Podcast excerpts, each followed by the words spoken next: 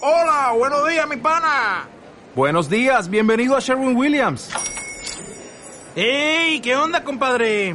¿Qué onda? Ya tengo lista la pintura que ordenaste en el ProPlus app. Con más de 6.000 representantes en nuestras tiendas listos para atenderte en tu idioma y beneficios para contratistas que encontrarás en aliadopro.com. En Sherwin Williams somos el aliado del PRO.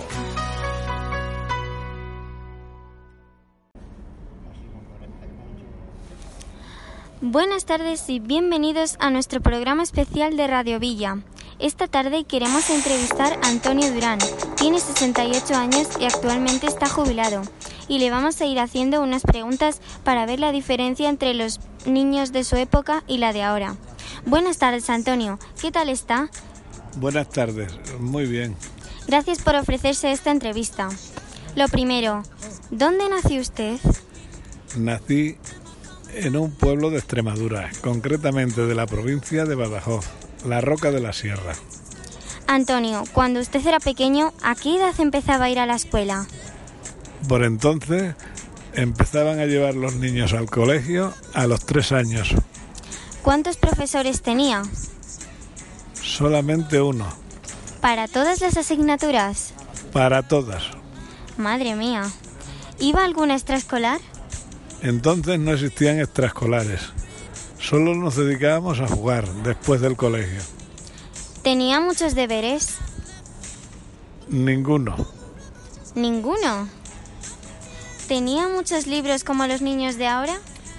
Solamente utilizábamos un libro, la enciclopedia, de primero, segundo y tercer grado. ¿A qué jugaba habitualmente? Jugar, como he dicho antes, nos pasábamos todo el día en la calle jugando a todos los juegos habidos y por haber, a las bolas, al escondite, a jugar con el aro, que era un aro de hierro que se conducía con un alambre de con un alambre, una horquilla que, y se llevaba a los zancos, unos botes con unas cuerdas, etcétera. ¿Ve usted algún cambio entre los niños de su época y los de ahora? Muchísimos. ¿Como cuáles?